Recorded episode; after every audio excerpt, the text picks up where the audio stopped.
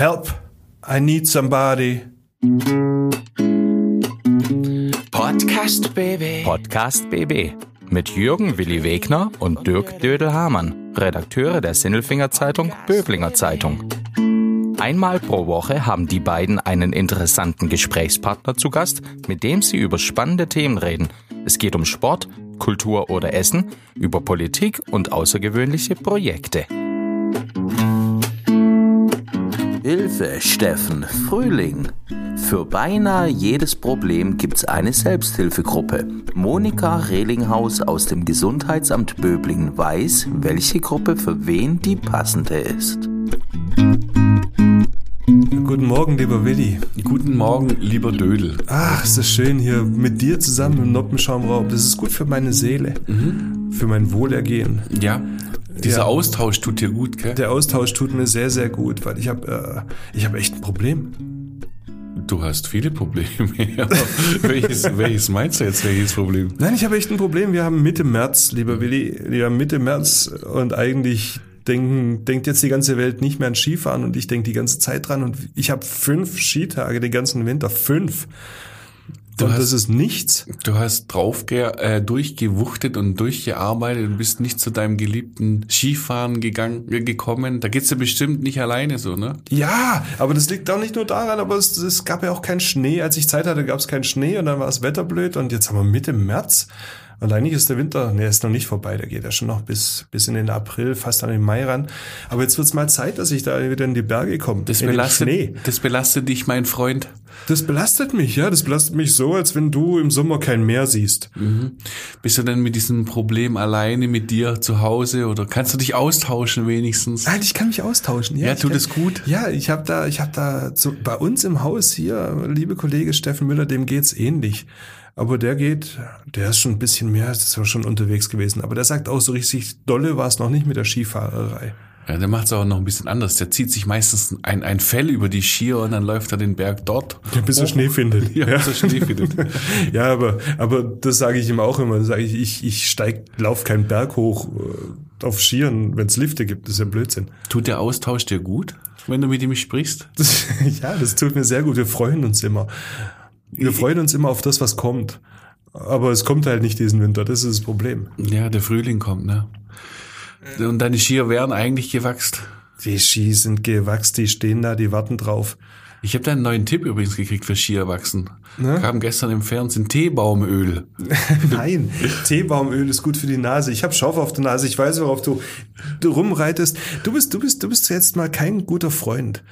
Du machst dich lustig über mein Aussehen. Ich sehe ein bisschen derangiert aus gerade. Zum Glück kann man jetzt keine Kamera laufen, sondern das ist ja bloß so irgendwie am Mikrofon. Dann sieht man nicht, wie man aussieht, aber man sieht, ich weiß, wie ich aussehe und du machst dich drüber lustig. Nein, ehrlich gesagt gar nicht. Ehrlich gesagt hätte ich ganz gerne, ähm, dass es dir möglichst bald besser geht, aber deshalb hast du ja Teebaumöl. Mhm. Du machst dich lustig über das Teebaumöl, aber Teebaumöl hilft. Ja, ich, ich mache mich wirklich ein bisschen.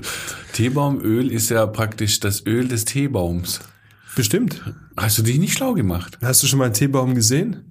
Nein, aber ich benutze ja auch kein Teebaumöl. Aber wenn ich jetzt Teebaumöl äh, benutzen würde, dann, dann, dann würde ich schon gerne wissen, was dahinter steckt. Ja, ich bin da ja nicht so skeptisch.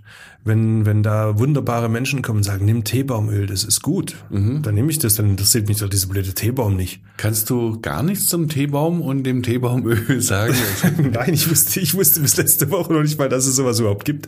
Ich dachte ursprünglich, Teebaumöl hat irgendwas mit Tee zu tun, aber es hat wohl was mit dem Teebaum zu tun. Ja, Möglicherweise. Wir können ja mal, möglicherweise. wir können ja Also, mal recherchieren. Ja, oder, oder irgendjemand recherchiert für uns. Es gibt doch bestimmt irgendeiner, der schreiben kann, was, oder anrufen oder sonst was kann. was ist denn Teebaum? Apropos, apropos, der Popo. Ralf Waurig Ja. hat uns ausgelacht, uns zwei, vor allem dich, wegen Nee, der dich. Tag- und Nachtgleiche. Wegen di- dich hat er ausgedacht. Der hat gesagt, äh, September ist der neue März. So. Nein, er hat Nee. gesagt, März ist der neue September. Andersrum. Weil ich gesagt habe, am 20. oder 21. März ist Tag- und Nachtgleiche. Ja. Jetzt kann man natürlich googeln im Internet und meistens googelt man im Internet. Man sucht ja nicht, man googelt.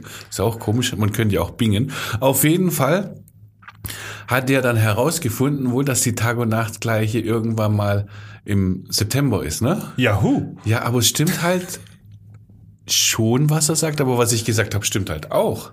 Weil zweimal ist Tage und Nacht im Jahr gleich, weil die Tage werden ja länger und die Nächte werden kürzer und dann werden die Tage kürzer und die Nächte länger und dann begegnet man sich zweimal im Jahr. Willi, Mhm, ja.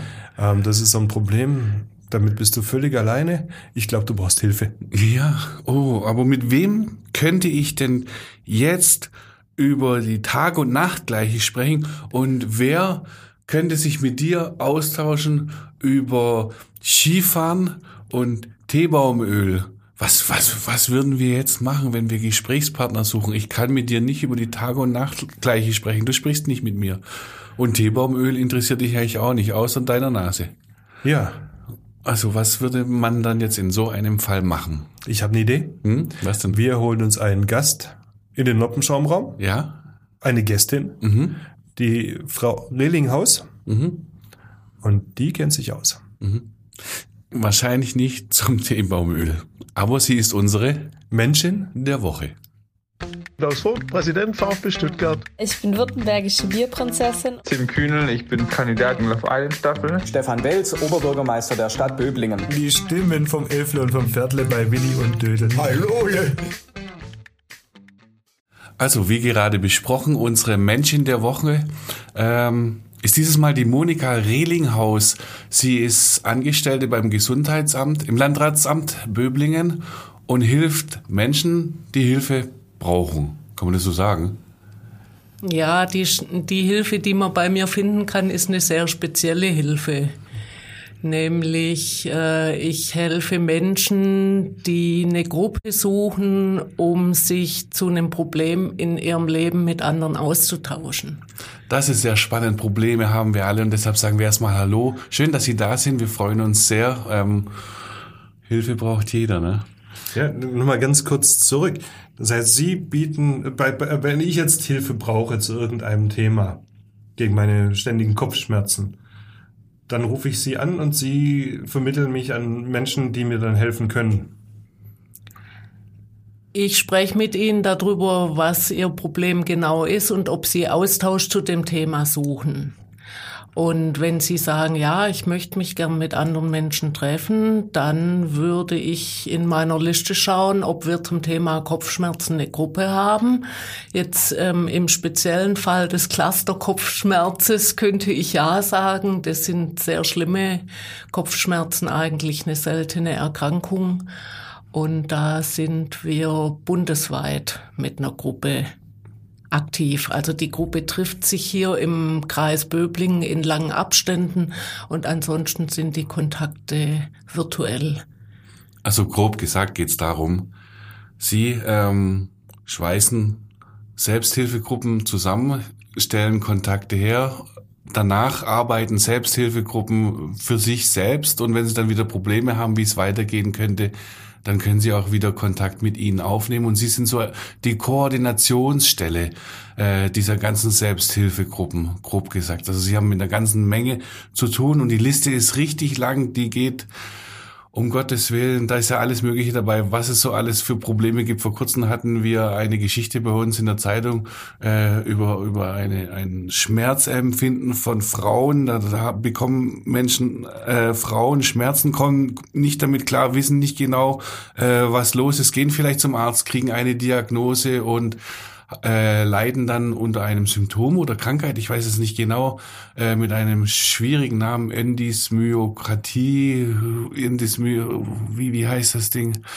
Ganz, ganz schwierig. Ich schaue gleich nachher nochmal nach, wie das heißt. Aber schon allein dieser schwierige Name zeigt, da ist ein Problem und damit komme ich nicht klar und da kommt, damit kommen viele andere äh, nicht klar und dann weiß ich nicht, was ich damit machen soll. Und dann geht es wahrscheinlich darum, sich vor allem mit anderen Betroffenen erstmal auszutauschen. Geht es denn bei diesen Selbsthilfegruppen vor allem darum, ähm, Menschen mit gleichen Problemen oder gleichen Leidenschaften auch, gibt ja auch Freizeitgruppen oder wir organisieren eine Krabbelgruppe, sich nur auszutauschen oder steckt da mehr dahinter? Das ist von Gruppe zu Gruppe unterschiedlich. Die einen wollen vor allem Austausch, damit sie einfach besser verstehen und mehr wissen. Ähm, aber es gibt auch Gruppen, die dann gemeinsam Angebote entwickeln und auch sich auf eine andere Art und Weise dann noch zusammentun. Also zum Beispiel eine Krabbelgruppe einzurichten oder eine Walking-Gruppe zu machen als Ergänzung. Oder es gibt auch Gruppen, die vor allem ähm, in Richtung Patienteninformation arbeiten, die also Vorträge organisieren, wo sie Dritte auch als dazu einladen, um eben bestimmte Aspekte durch einen Referenten erklären zu lassen. Das wäre doch in dem Fall, den ich gerade genannt habe, ich musste nachschauen, es ist äh, Endometriose. Genau, in, in dem Fall ging es wahrscheinlich darum, was habe ich denn eigentlich und wo kriege ich weitere Informationen her? Ja, das ist wohl auch eine Erkrankung, ähm, die ein sehr äh, unspezifische Symptome hat, wo sich auch die Fallgeschichten sehr unterscheiden. Die eine Frau hat da Schmerzen, die andere Frau hat da Schmerzen. Und es für die Ärzte sehr schwierig ist, das zu diagnostizieren. Das führt dann dazu, dass manche Betroffene schon jahrelang diese Beschwerden haben, bis überhaupt dann mal die richtige Diagnose gefunden wird.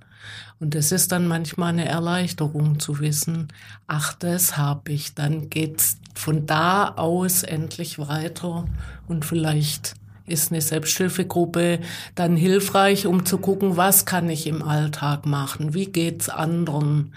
Wo finde ich Behandlung, die gut passt? Stichwort, wie geht's anderen? Das hilft doch vielen Menschen auch, dass ich bin mit meinem Problem nicht alleine, sondern es gibt andere, die denen geht's ähnlich oder genauso wie mir. Ja, auf verschiedene Arten und Weisen. Die einen finden da Trost, dass sie nicht alleine sind damit. Die anderen, dann gibt's Leute, die schöpfen Hoffnung, weil sie sehen, das sind schon Menschen, denen geht's besser als mir. Da könnte ich auch hinkommen. Also es gibt noch Chancen. Und selbst ähm, in Situationen, wo dann da andere sind, denen es vielleicht sogar schlechter geht als mir, kann ich mir immerhin sagen, ach, dann bin ich gar nicht so schlecht dran. Also ähm, eine Dame aus einer Gruppe hat mal zu mir gesagt, für mich ist das Gruppentreffen Realitätscheck.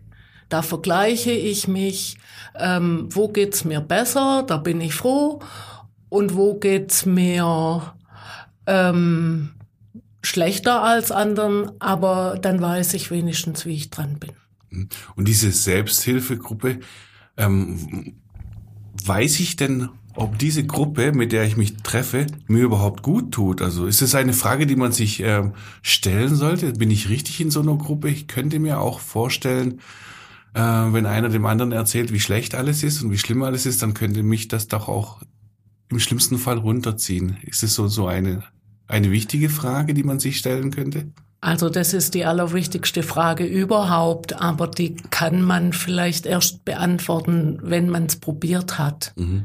Also aus Studien wissen wir, dass ungefähr 10 bis 20 Prozent in Selbsthilfegruppen tatsächlich Hilfe finden, also dass sie da dauerhaft dann auch hingehen und nicht nur einmal um sich zu informieren. Und andere Menschen müssen vielleicht andere Wege gehen. Der eine sagt, ich habe meinen Arzt, dem vertraue ich. Ich gehe in irgendeinen Kurs, wo ich das lernen kann. Ich gehe in Vorträge. Und dann gibt es natürlich einen gewissen Prozentsatz von Menschen, die sagen, ich will mich damit nicht auseinandersetzen, ich halte das nicht aus. Und alles hat seine Berechtigung. Aber Selbsthilfegruppen, um zu Ihrer Frage zurückzukommen, ist kein Patentrezept. Das ist nicht für jeden das Richtige.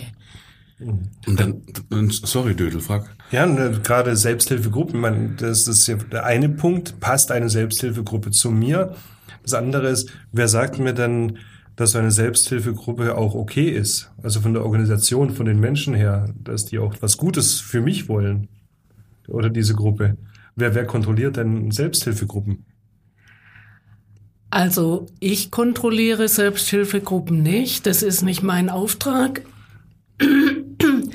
Die Gruppen berufen sich zuallererst mal auf das Recht im Grundgesetz, dass sich jeder mit anderen zusammentun darf, Und dann ist ja die Teilnahme freiwillig. Das heißt, wenn Sie das Gefühl haben, ähm, die reden da über Sachen, die interessieren mich nicht oder die diskutieren über Vorschläge, die helfen mir nicht, steht es ihnen ja frei, dann zu sagen, okay, da gehe ich nicht mehr hin. Also niemand kann sie zwingen, da teilzunehmen. Ähm, und die Gruppen haben ja ein großes Interesse, andere Betroffene zu finden beziehungsweise gefunden zu werden. Also man kann sich im Internet in aller Regel über die Verbände zumindestens informieren. Also ich sage jetzt mal zum Beispiel Rheuma-Liga oder Frauenselbsthilfe nach Krebs. Das sind ja große Verbände, die haben aber im Kreis Böblingen lokale Gruppen. Und ich kann auf der Homepage lesen, was will denn die Rheuma-Liga eigentlich? Welche Krankheitsbilder sind da noch dabei? Zum Beispiel die Fibromyalgie. Und ähm, dann kann ich mir ja überlegen, geht es in die richtige Richtung? Oder man kann uns anrufen und kann fragen, wie, was, welche, welche Überlegungen könnte ich noch anstellen? Das finde ich brutal äh, spannend, diesen Ansatz. Man kann sie anrufen. Also wenn ich hier nebenher drauf schaue, es, es gibt ja wahnsinnig viele Selbsthilfegruppen. Wenn ich allein das Thema Frauen anschaue, dann sind es da äh, bestimmt 13, 14 verschiedene Punkte aus dem Leben raus. Gar nicht, da geht es gar nicht ums Thema Schmerzempfinden oder Krankheiten, aber äh, After-Work-Treff, also was, was, was mache ich denn danach? Oder ein, ein Frauenkontaktfrühstück, ganz wichtig, um wieder äh, Kontakt zu bekommen und so weiter. Es gibt so viele Möglichkeiten. Jetzt äh, gehe ich in die Situation und überlege, ich habe jetzt ein Problem. Ich würde, glaube ich, nicht auf die Idee kommen, jetzt beim Landkreis anzurufen. Ist das, wie, wie komme ich denn dazu, überhaupt diesen Gedanken zu haben? Wie komme ich auf Sie? Also viele Menschen kommen auf die Idee, nach einer Selbsthilfegruppe zu suchen, weil sie vom Therapeut oder vom Arzt darauf angesprochen werden. Dann gibt's Leute, die kennen in ihrem Umfeld Menschen, die in solchen Gruppen sind und fragen dann, du hast doch da so eine Gruppe zum Thema Krebs. Ich habe ja was ganz anderes, aber gibt's da vielleicht was? Und so wird dann oft der Kontakt hergestellt und viele Menschen suchen im Internet mhm, und, und wie zu ihrem Thema und sehen dann, oh, da gibt es ja auch eine Gruppe, da gibt es nicht nur Ärzte. Und wie kommen Sie dann konkret ins Spiel und was machen Sie denn, wenn, wenn Sie jemand anruft, ganz genau? Ähm, dann spreche ich mit der Person zum Beispiel darüber, ob sie sich denn vorstellen kann, sich mit anderen Menschen über das Thema auch auszutauschen. Und wenn dann jemand sagt, also vor fremden Leuten habe ich Bammel, das will ich eigentlich nicht, ich gehe da nur dahin, wo ich andere kenne, dann ist es vielleicht zu schwierig, die Hürde zu hoch. Aber man könnte zumindestens zu einer Person aus der Gruppe mal einen Kontakt herstellen und mal mit der Person telefonieren. Und dann wird vielleicht ein Prozess angestoßen, der nicht dazu führt, dass die anfragende Person morgen in diese Gruppe geht, aber vielleicht überlegt sie es nochmal und in einem halben Jahr tut sie es dann doch. Dazu, also. dazu haben Sie einen ganz spannenden Podcast, ne? Äh, Vitamin BB ist das richtig? Selbsthilfegruppen im Kreis Böblingen heißt der? Ja, so heißt der. Und da, und da sprechen Sie selbst, Sie sind äh, Kollegin von uns. da sprechen Sie direkt mit Betroffenen und die, ähm, worum, worum geht's denn da? Die erzählen ihre Erfahrungen oder stellen die die Gruppe vor? Oder? Also die stellen auch ein klein bisschen die Gruppe vor, weil das muss man ja dann auch verstehen können, um was geht's da eigentlich. Aber letztendlich ist unser Thema im Podcast, welche Erfahrungen habe ich denn in dieser Gruppe gemacht? Was, wie bin ich zu, dazu gekommen, überhaupt eine Gruppe zu suchen? Wie habe ich dann den Anfang erlebt und was bringt mir das jetzt, wo die einen sind ein halbes Jahr in der Gruppe, die anderen sind zwei Jahre, aber ich hatte auch schon Gesprächspartner, die schon 20 Jahre in die Selbsthilfegruppe gehen. Und da wird es dann manchmal auch kritisch bei dem Gespräch? Also erzählen die ihre Gäste vielleicht auch mal, das hat mir jetzt nichts gebracht? Kann ich mir fast nicht vorstellen, wenn man so öffentlich wird. Äh, Ja, ich denke, das hängt jetzt vielleicht weniger an dem so öffentlich, sondern das hängt eher daran, dass die Menschen, die in meinen Podcast kommen wollen, einfach begeistert sind von dieser Idee und da total dahinter stehen und sagen, ähm, das lohnt sich, dass das noch bekannter wird, dass es solche Wege gibt und solche Möglichkeiten. Und wie oft machen Sie das? Also wir haben letztes Jahr im Sommer die erste Folge veröffentlicht und haben im vergangenen Jahr insgesamt fünf Folgen rausgebracht. Und ich hatte letzte Woche die erste Aufnahme für die Staffel, die in diesem Jahr dann rauskommen soll. Staffeln, Willi. Ja, Staffeln. Das, das, das, klingt, das klingt himmlisch. Wir, soll, wir sollten auch Staffeln machen, dann gibt's dann Episoden und Folgen. Das ist gut. Ja, bei uns gibt's ja bloß wöchentliche Folgen. Aber äh, nochmal zurück zu Ihrer Arbeit. Also wenn ich jetzt bei Ihnen anrufe und ich suche jetzt eine Selbsthilfegruppe, was hatten wir mit diesen starken Kopfschmerzen? Dann empfehlen Sie mir oder, oder, oder ist, äh, trifft das Wort empfehlen nicht, dann sagen Sie mir, hier und da gibt's Angebote. Und da melde ich mich dann später bei Ihnen nochmal, um Danke zu sagen oder um zu sagen, was haben Sie mir denn da äh, empfohlen? Das passt ja gar nicht. Oder hören Sie in der Regel nicht mehr von mir? Also von den meisten hören wir nichts mehr. Ähm, manchmal ist es so, dass jemand nach einem Thema fragt, wo wir dann passen müssen und dann vorschlagen, wir könnten aber recherchieren. Also ob es zum Beispiel in Tübingen oder in Stuttgart oder im, im Enzkreis oder wo auch immer ähm, eine Gruppe zum Thema gibt. Und dann haben wir E-Mail-Kontakt und dann schreiben die Leute anschließend oft nochmal einen Satz, ja, da habe ich angerufen, das war ein gutes Gespräch. Ähm, so, wenn der wenn die Kontaktperson nicht erreichbar ist, dann melden sich manche wieder und dann müssen wir halt noch mal helfen. Also was man eben wissen muss, ist, dass die Gruppenleiter das ehrenamtlich machen. Die sind selber betroffen, die werden von niemandem bezahlt für diese Arbeit. Und ähm, die, da ruft man in der Regel jemand zu Hause an.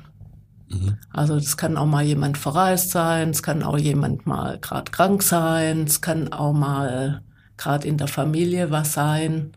Und dann braucht man vielleicht auch ein bisschen Geduld, wenn es nicht gleich auf Anhieb klappt. Sie wirken selbst, wenn man, wenn man sie so reden hört oder sprechen hört, ähm, sehr ruhig und, und strahlen eine, eine angenehme Art aus. Ähm, hat es irgendwas mit Ihrem Beruf tatsächlich zu tun, was Sie da machen? Und noch anders vielleicht, warum machen Sie das? Hatten Sie selbst Erfahrungen mit Selbsthilfegruppen und dachten, Mensch, das muss ich jetzt weitergeben? Wenn ich das fragen darf. Ich weiß, das ist eine sehr private Frage. Also das klingt jetzt vielleicht ein bisschen komisch, aber ich war selber nie in einer Selbsthilfegruppe. Aber ich bin ein Mensch, der die Arbeit mit Gruppen gut findet. Und ähm, meine erste Berührung mit den Selbsthilfegruppen war während dem Sozialarbeitsstudium in den 80er Jahren. Da hat der Dozent die anonymen Alkoholiker ins Seminar eingeladen. Und das weiß ich noch, dass mich das damals sehr beeindruckt hat, dass da Menschen sagen, ja, ich bin suchtkrank und wir arbeiten an dem Thema. Wir treffen uns jede Woche, um uns gegenseitig zu helfen, dass wir nicht mehr trinken müssen. Das ist ja auch so mit die, mit die bekannteste Form der Selbsthilfe sind, sind die anonymen Alkoholiker. Oder? Täuscht ja? Also ich sage immer, das ist die Mutter aller Gruppen, weil da schau. wurde schon in den 20er Jahren während der Prohibition in den USA äh, haben alkoholkranke Männer die Idee gehabt, sie könnten sich verabreden, damit sie nicht trinken müssen. Also statt sich an der Bar zu verabreden, um sich die Kante zu geben, könnten sie sich ja auch treffen, damit sie nicht in die Versuchung kommen zu trinken. Das war der Anfang dieser Art von Gruppen. Ja. Und die auch gezeigt hat, dass es, dass es ja auch funktioniert. Also, dass es funktionieren kann, dass ich dort Hilfe bekomme, eben auf andere Art und Weise, außer medizinische Betreuung oder psychologische Betreuung in, in, in, in der Art. Ja, und es hat sich gezeigt, dass diese Art der gemeinschaftlichen Arbeit eben vielen anderen auch hilft.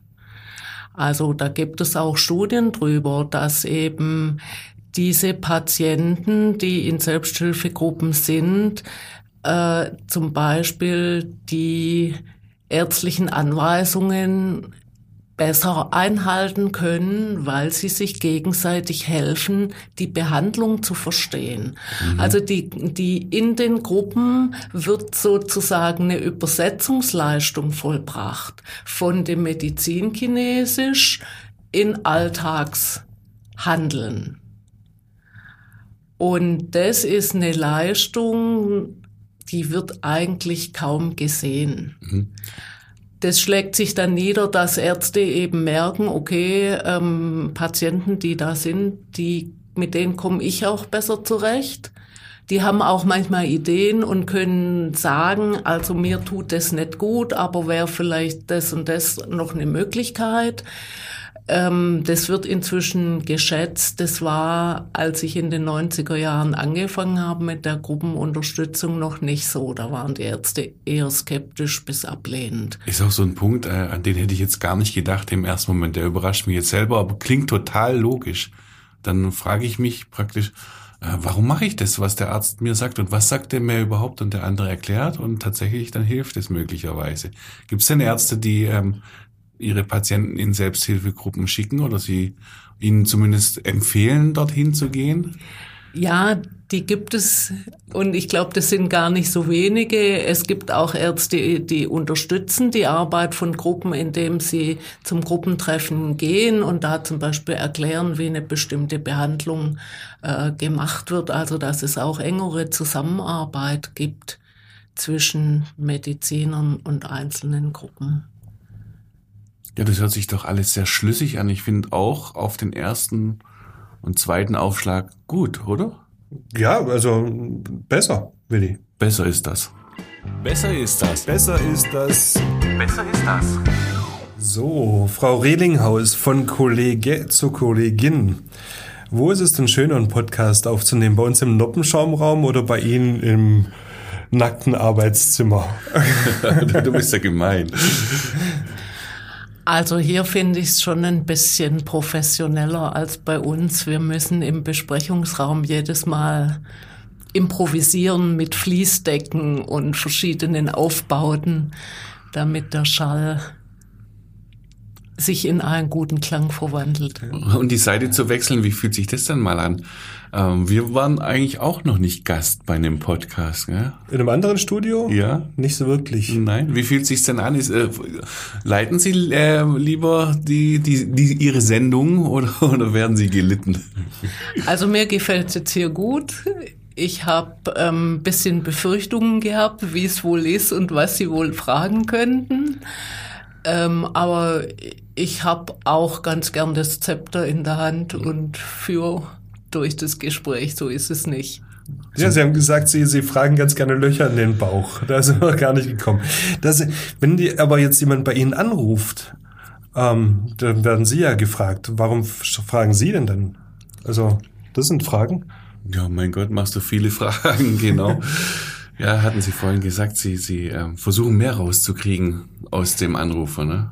Ja, ähm, es ist oft so, dass Menschen direkt fragen, gibt es eine Gruppe zum Thema Rheuma oder Krebs oder ADHS? Da kann ich natürlich einfach Ja oder Nein dazu sagen und dann den Kontakt rausgeben. Aber ich denke, es ist auch immer eine Chance zu schauen, weiß die Person, um was es geht. Und da stellt sich dann oft raus, dass Menschen die unsere Telefonnummer bekommen haben, ohne zu wissen oder verstanden zu haben, dass es jetzt um Selbsthilfegruppe geht. Die mhm. wissen dann, sie rufen beim Gesundheitsamt an, aber das ist ja Und weit denken, weg von der aus. gemeinschaftlichen Selbsthilfe in Gruppen. Ja. Und dann ähm, führen wir mit dem der anfragenden Person schon auch ein Gespräch, um eben das ein bisschen auszuloten. Ist Selbsthilfegruppe denn der Weg, den die Person auch braucht und gehen will, braucht sie vielleicht was anderes, wäre vielleicht psychologische Beratungsstelle ähm, oder Sozialstation eher die Sache, wo es jetzt weitergeht. Mhm. Ja, spannend, spannend. Äh, wer Sie anrufen will, wählt eigentlich welche Nummer? Das ist die 07031 663 1751. Und da freuen Sie sich über den Anruf und wer den Podcast hören will, der kann einfach Spotify anknipsen, dieser oder was auch immer, oder geht direkt auf die Seite und das hast du dir notiert? Ja, das ist die www.selbsthilfe-bb.de. Da gibt's auch sonstige Infos zu zur äh, Hilfe für Selbsthilfegruppenanleitung. Nein, wie nennt man das? Ja, da gibt es eine allgemeine Darstellung, was Selbsthilfegruppen sind. Da gibt es auch eine Suchmaske, wo man äh, das Thema eingeben kann und sich Kontakte anzeigen lassen kann. Und es gibt die Möglichkeit, per E-Mail zu uns Kontakt aufzunehmen und auf Mailweg seine Anfrage abzusetzen, was ganz gern am Wochenende genutzt wird. Wenn die Menschen Zeit haben, sich Gedanken über ihr Leben zu machen, dann schreiben auch manche am Samstagabend oder am Sonntag eine Anfrage an uns, wenn sie vielleicht keine Zeit haben, unter der Woche anzurufen. Mhm. Frau Rehlinghaus, vielen Dank für Ihre Arbeit, vielen Dank für Ihren Besuch. Wir wissen mehr. Und ihr da draußen, ihr da draußen hoffentlich auch. Ja, ich bedanke mich auch. Es hat mir viel Spaß gemacht. Podcast BB. Ein Angebot von Röhm Medien.